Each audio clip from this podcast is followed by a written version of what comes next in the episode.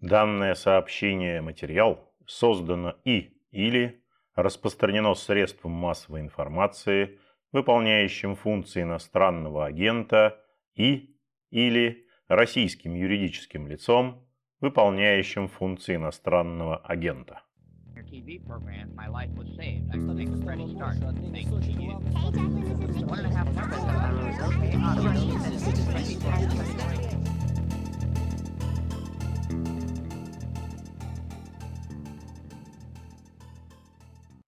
Приветствую всех слушателей подкаста «Включите звук» информационного агентства «Росбалт». Меня зовут Антон Горнов. Здравствуйте. А сегодня у нас на прямой связи заслуженная артистка России, художественный руководитель театра «Комик Трест» Наталья Фессон. Наталья Владимировна, здравствуйте. Здравствуйте, Антон. Поговорим мы сегодня о том, как выживают в Петербурге негосударственные театры. Ну вот совсем недавно было объявлено, что 28 негосударственных театров Петербурга получили субсидию из бюджета города. Это закреплено отдельной статьей в бюджете города. Ну а сама субсидия в той или иной форме выделяется последние 10 лет. А вы стали в этом году обладателем субсидии? Да, мы стали обладателем. Я очень счастлива, если честно, потому что без поддержки субсидий я просто не представляю, как бы наш театр выжил на сегодняшний день. Проживя пандемию и живя в зальчике на 40 мест, ну, я думаю, что не только наш театр, а многие хорошие театры исчезли бы с карты города. Но на самом деле негосударственных театров в Петербурге больше. Вот я как раз хотела сказать, что вот там 38-42 коллектива получали. То есть э, на сегодняшний день я понимаю, что расходы на культуру сокращаются по определенным причинам, понятным. И хотелось бы, конечно, чтобы вот эта традиция поддержки негосударственных театров, она бы сохранилась. Потому что Петербург интересен и славен не только государственными театрами, а как раз э, очень часто на фестивалях международных э, или российских, э, именно негосударственные театры представляют какие-то новые тенденции театральные и раскрывают и открывают город Петербург с совершенно неожиданной стороны.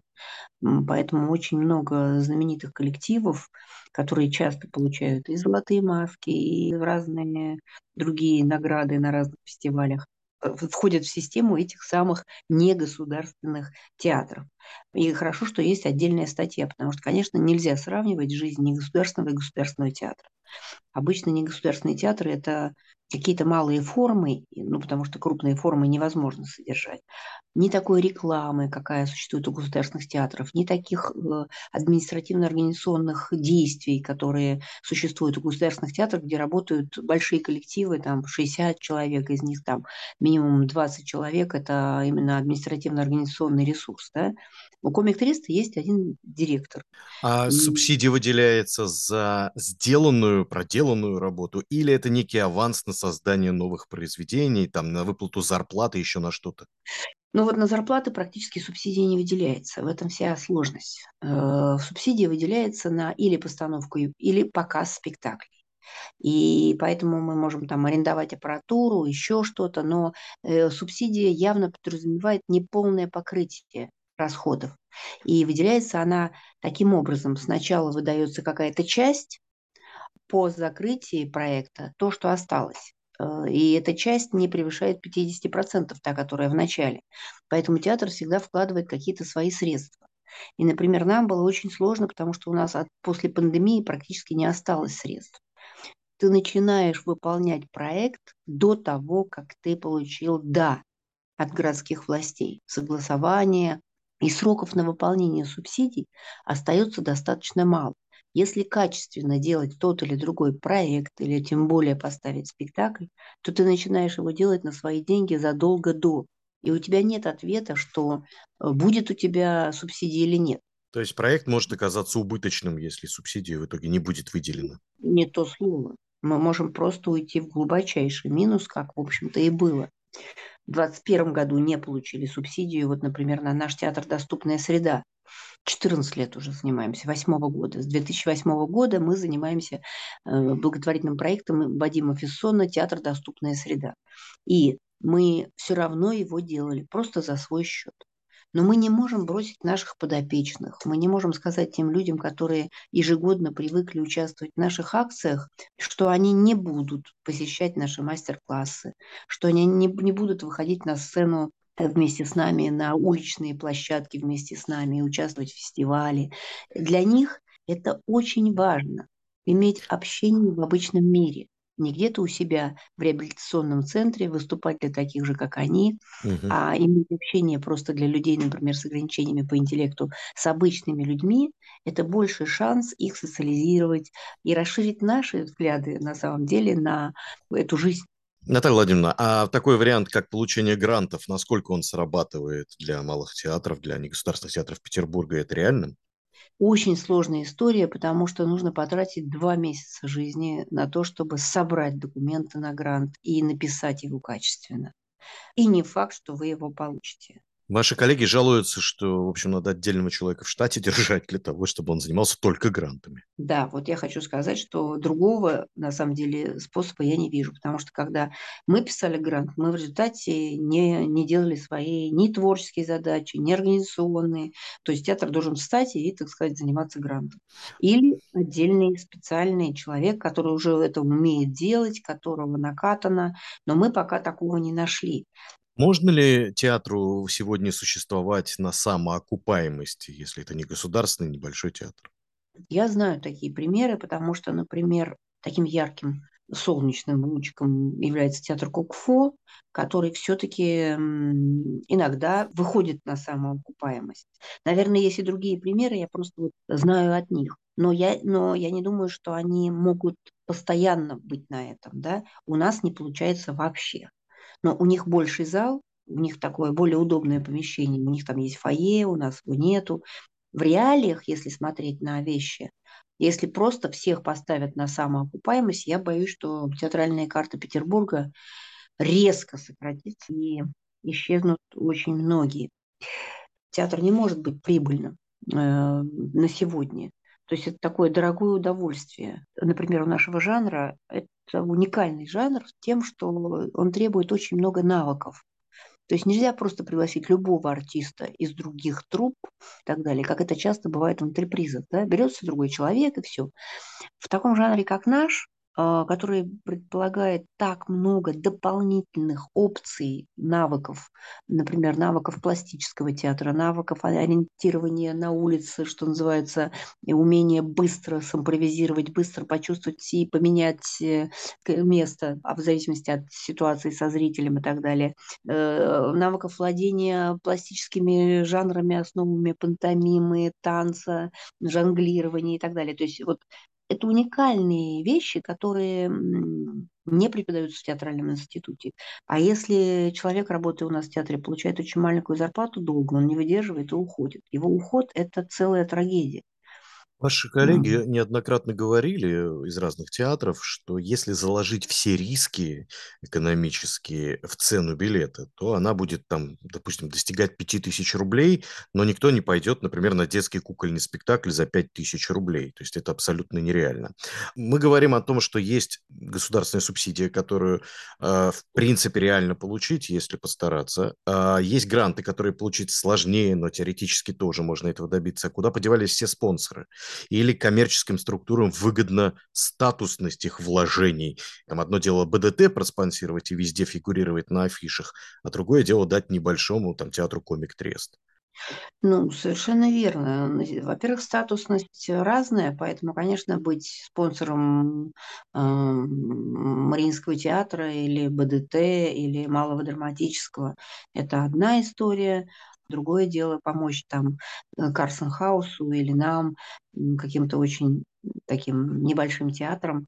Я хочу сказать, что в начале двух, золотых двухтысячных нам помогали люди.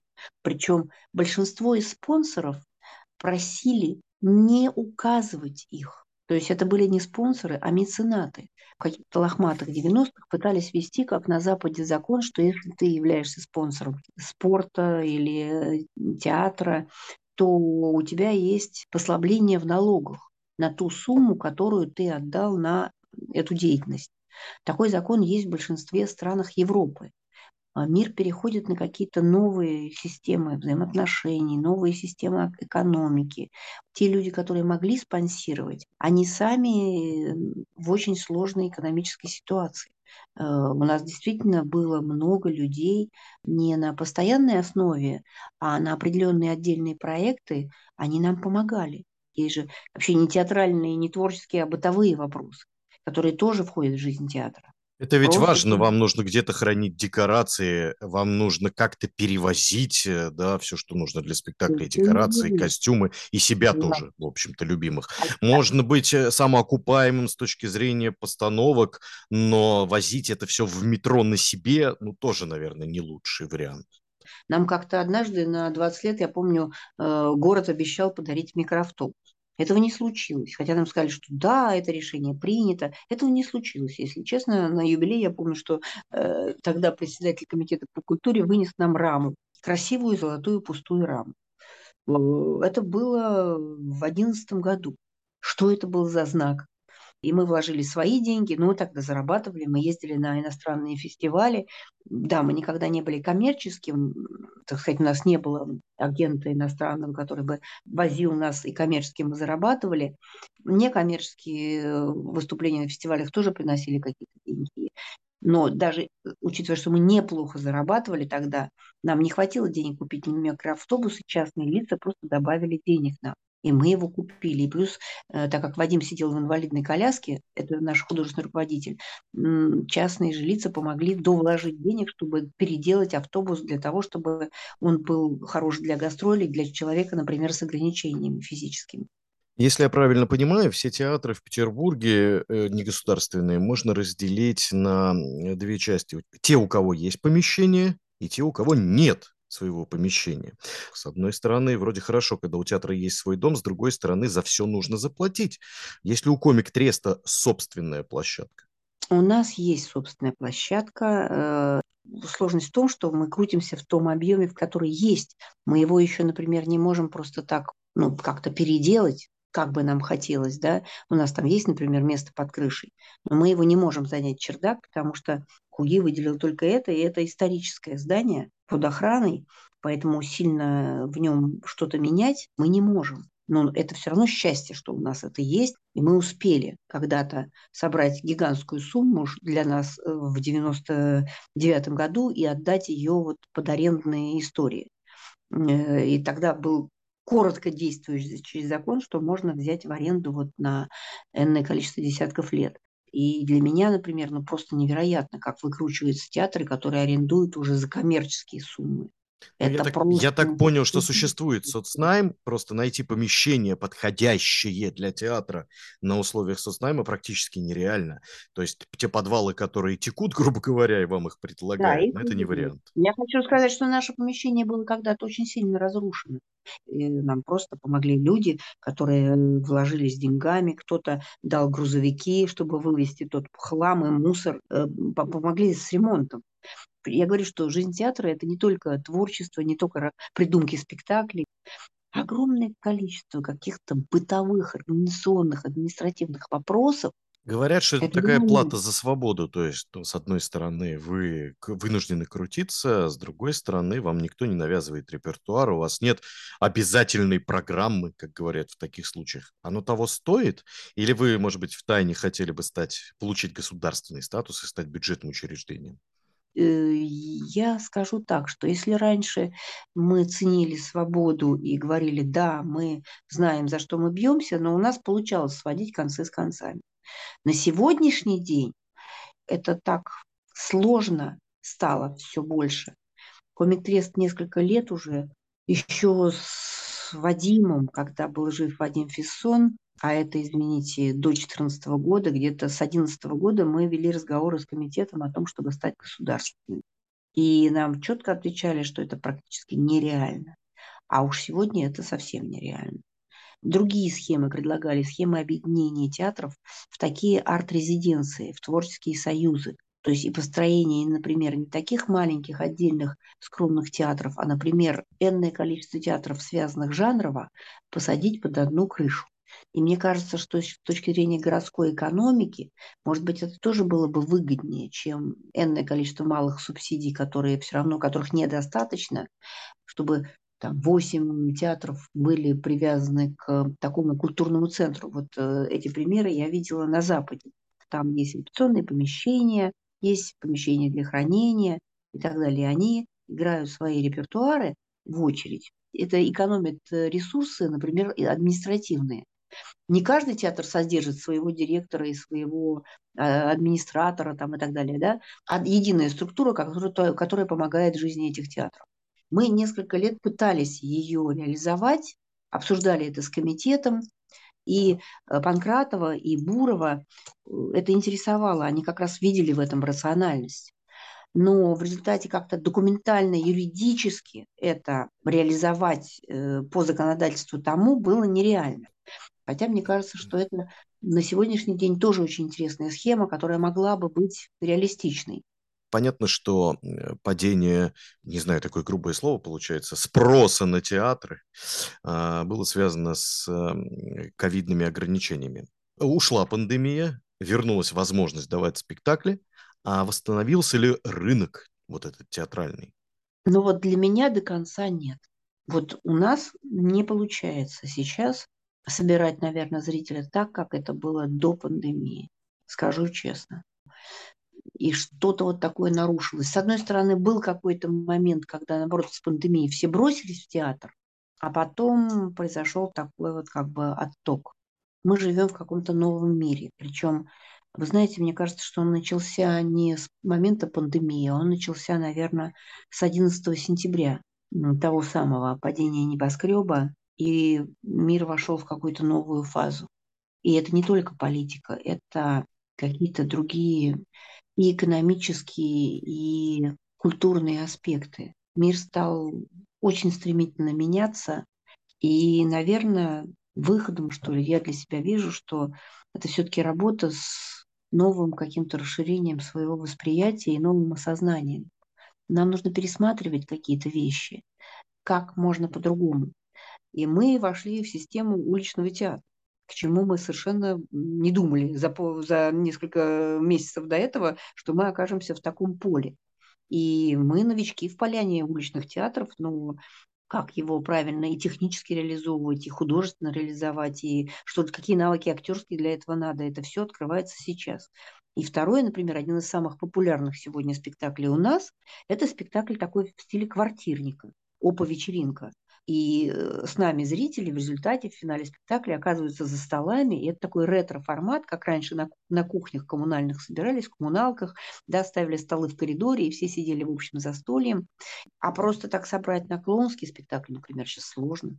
И я завидую молодым, которые вырастают в новые времена, и они совершенно каких-то других позиций смотрят, и у них действительно на ровном месте получаются фантастические вещи я получаю сообщение, приглашение на спектакль, где на Лиговском проспекте какие-то две прекрасных девчонки молодых создали свой театр, свой спектакль, и каким-то образом там выкручиваются и собирают зрителей, и уже второй спектакль делают просто из ничего вообще, просто как-то это возникло, да. Или, например, есть творческое пространство на канале Грибоедова, организатор этого пространства, она как-то сумела, у нее зал всего лишь там на 25 мест его, она его содержит, потому что она соседнюю там комнату сдала под э, магазинчик, а, фойе сдала под кофе с собой. В результате она как-то содержит этот театр э, на вот деньги этой аренды, то есть у нее аренда, субаренда как-то, и она выкручивается, и там происходят хорошие спектакли. Я посмотрела там вот э, «Оскар и розовая дама» Полина Руновская, блистательный спектакль, очень хороший. И много других хороших спектаклей играется пример совершенно нового, оригинального какого-то подхода фантастического, где искусство живет за счет вот э, каких-то новых схем. И вроде не, не очень зависит от э, государственных органов, а вроде как у них все сходится концы с концами. Но я могу сделать вывод, что без малых, без независимых, негосударственных театров, наверное, театрального Петербурга с большой буквы уже не будет. По крайней мере, он будет совсем не тем, не тот будет культурный феномен. А значит, очень хорошо, что находятся люди, которые могут найти себя и место своим театрам и в этом изменившемся мире. Я благодарю вас, Наталья Владимировна. Я напомню, что сегодня мы общались с Натальей Фессон, заслуженной артисткой России и художественным руководителем театра «Комик Трест». Всего вам доброго и удачи. Спасибо. Вы слушали подкаст информационного агентства «Росбалт. Включите звук». Спасибо, что вы сделали это. Напоминаю, на нашем сайте круглосуточно доступны новости, комментарии, аналитика, видеорепортажи, обзоры социальных сетей и наши подкасты. Всего доброго и не забывайте включать звук.